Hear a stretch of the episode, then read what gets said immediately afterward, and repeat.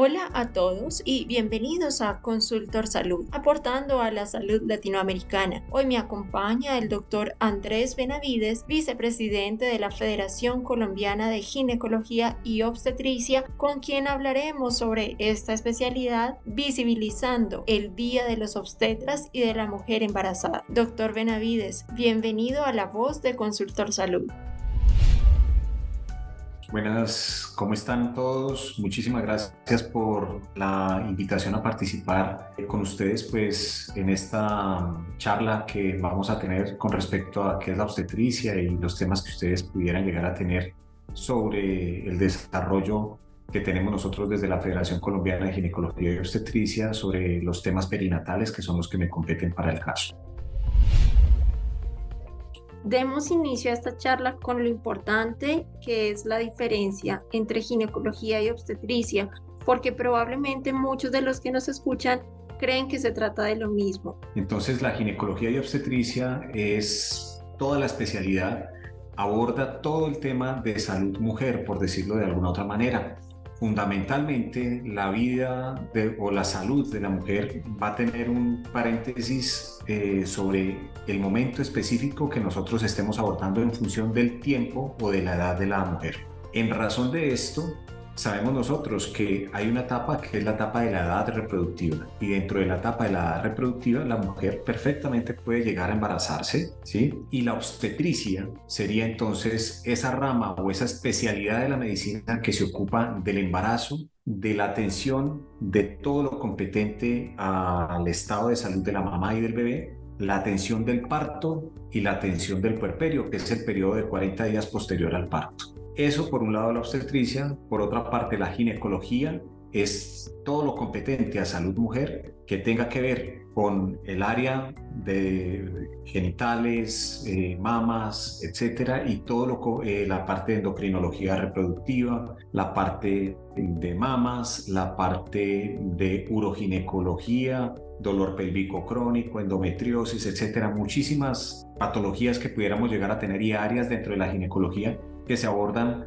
en una etapa que sea diferente al embarazo, parto y puerperio. Y como experto en términos de atención obstétrica de calidad, ¿cuáles son los elementos a los que una mujer en gestación debería tener acceso garantizado para que los cuidados que se le brinden sean los apropiados en este periodo y durante el tiempo que va después del parto? Bueno, en Colombia, la ley 100 de 1993 establece que la atención prenatal durante y la atención durante el parto y durante el puerperio es un servicio de salud obligatorio y que está incluido como parte hoy en día de las rutas integrales de atención, la ruta de atención integral entonces para la gestante y también está integrado todos los procesos prácticamente dentro de lo que es el plan básico de atención en salud.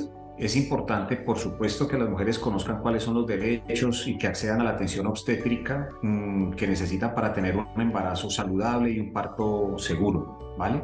En aras de esa misma parte de la legislación en Colombia, sabemos nosotros que eh, podemos tener entonces una posibilidad real hoy en día de atender a las gestantes por un grupo interdisciplinario que abarca desde enfermeras, médicos generales y médicos especialistas y subespecialistas para poder llevar un control prenatal óptimo que nos lleve a poder decirle a la paciente que la posibilidad de tener un desenlace perinatal favorable eh, sea el mejor, ¿vale? Y a lo que me refiero con desenlace perinatal favorable es a la posibilidad de que lleguen sanos y felices tanto la madre como el bebé a su casa.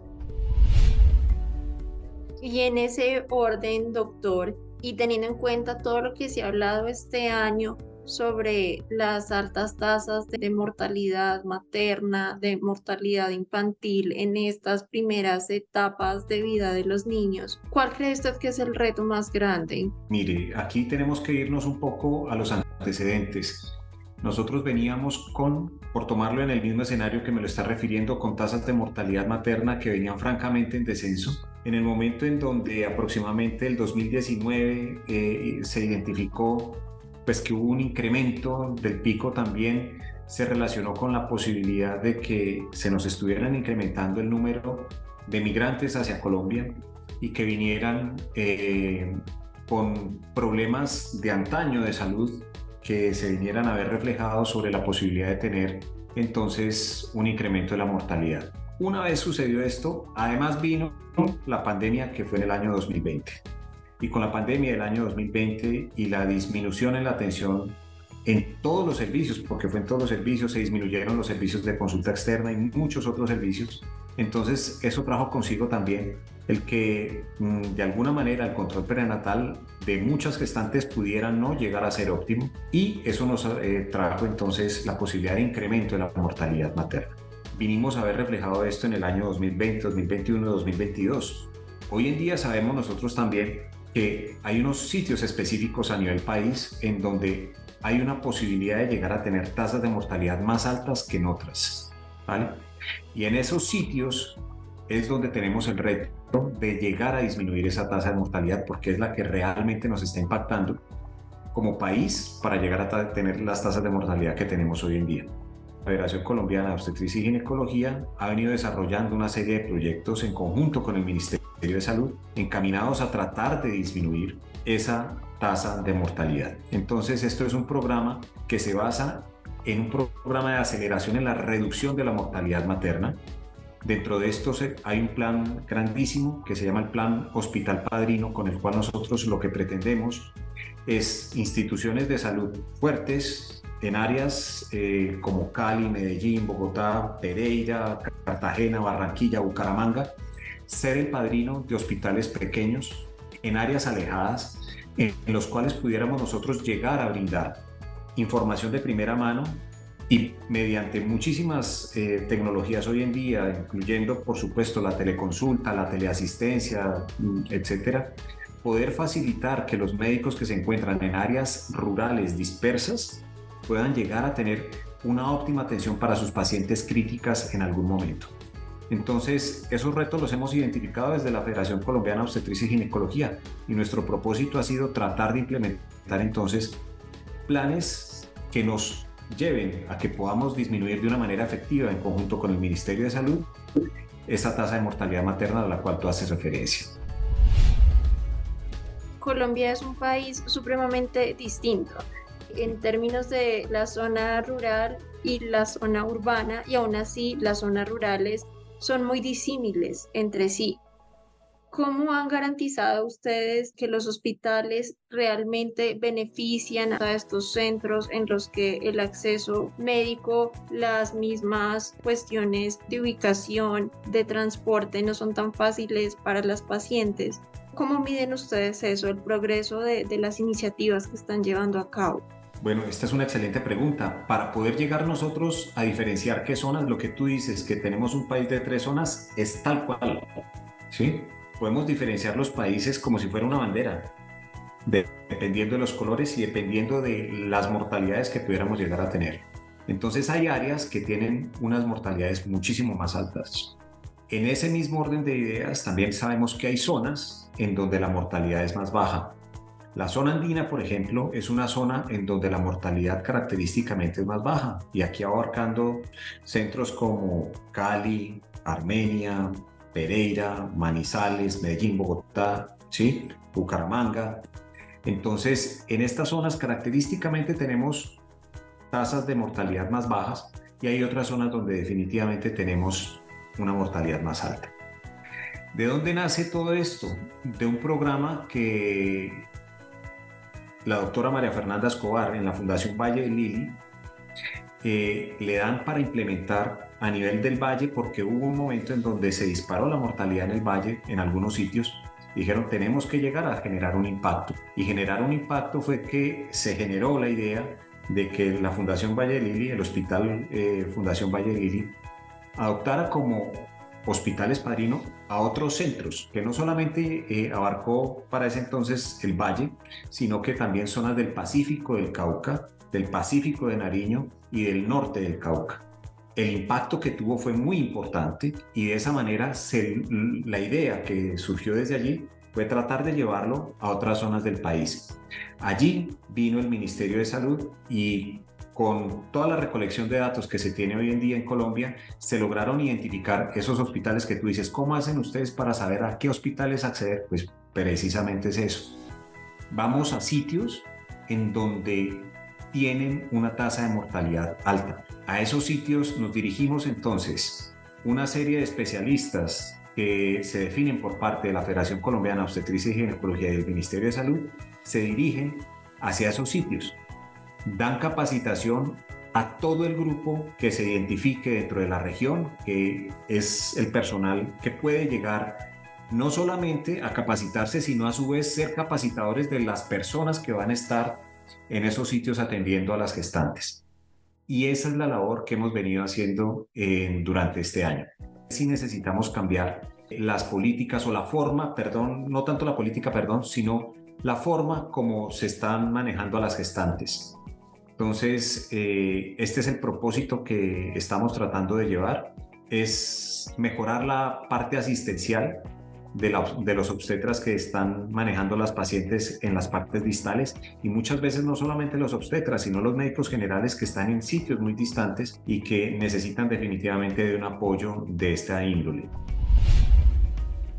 Dentro del el contexto pues actual nacional, ¿cómo están fomentando ustedes desde el área de la obstetricia toda esta colaboración interdisciplinaria? Porque pues sabemos que como en muchas áreas de la medicina y en muchas especialidades el trabajo colaborativo es, es esencial.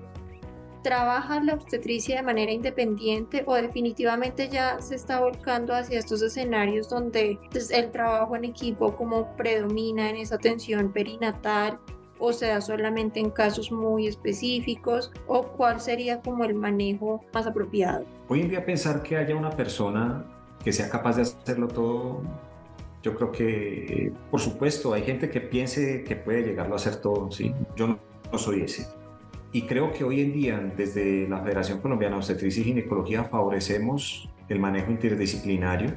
Conocemos nosotros, por ejemplo, desde la Organización Mundial de la Salud, desde la Organización Panamericana de la Salud, nos han venido referenciando la posibilidad de que hoy en día tenemos, por colocar un escenario, una epidemia real de sobrepeso o de obesidad en todas las mujeres en edad reproductiva.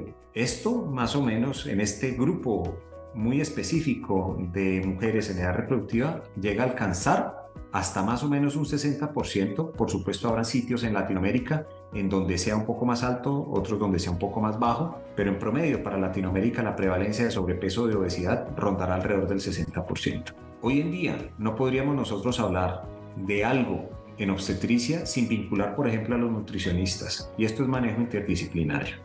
Muy bien lo dice la Federación Colombiana, eh, la Federación Internacional de Ginecología y Obstetricia, FIGO, de la cual nosotros, la Federación Colombiana de Obstetricia y Ginecología, somos su filial para Colombia, en un programa magnífico que se empezó a realizar hace algunos años, que se llama Think Nutrition First, pensar en nutrición primero Estoy hablando solamente del escenario, por ejemplo, de la nutrición, para hablar de la interdisciplinariedad que pudiéramos llegar a tener. Y es que si nosotros no manejamos algo que se llaman los ciclos intergeneracionales de malnutrición, definitivamente vamos a terminar cayendo en que por más que hagamos, no podemos cortar esos ciclos y se van a perpetuar las situaciones o las condiciones no óptimas o subóptimas de salud de la mujer en edad reproductiva. ¿Y esto hacia dónde nos va a llevar?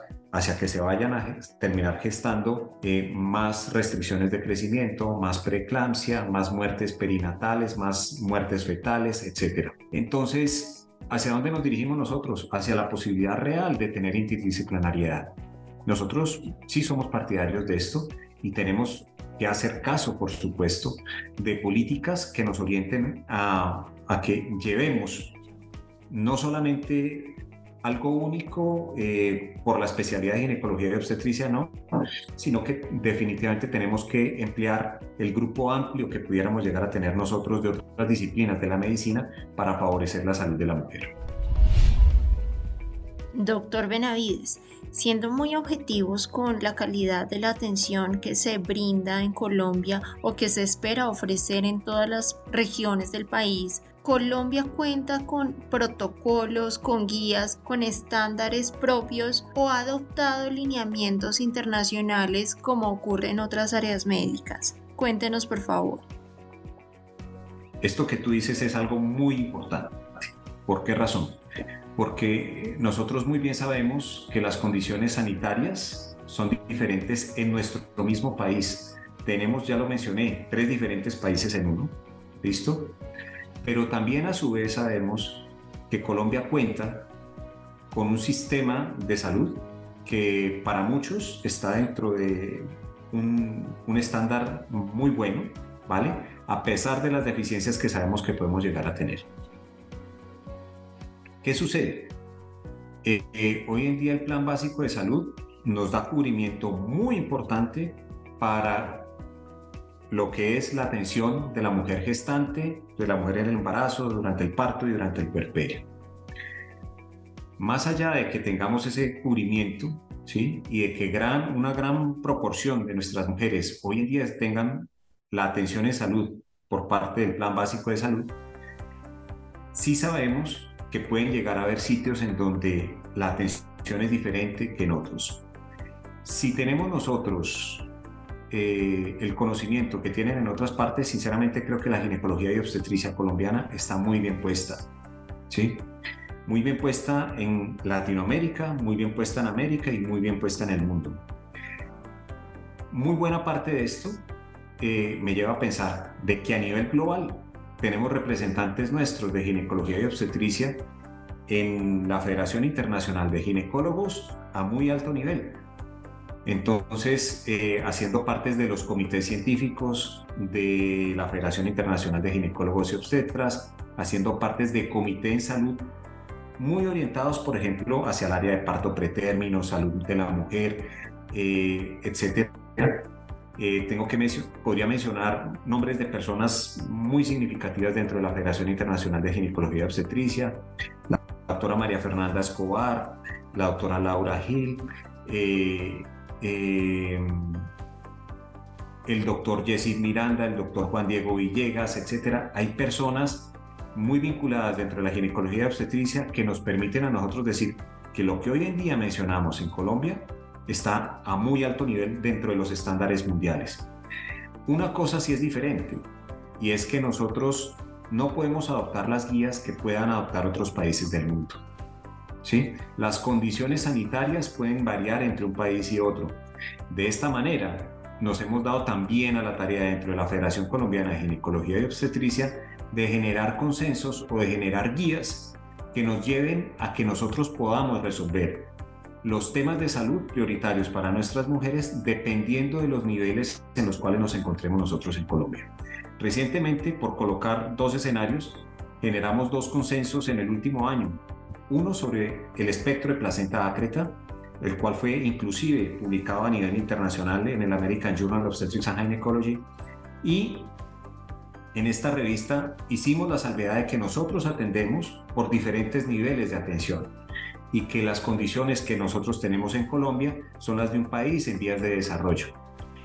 Que en esas condiciones nosotros sugerimos unas medidas específicas de atención para la gestante.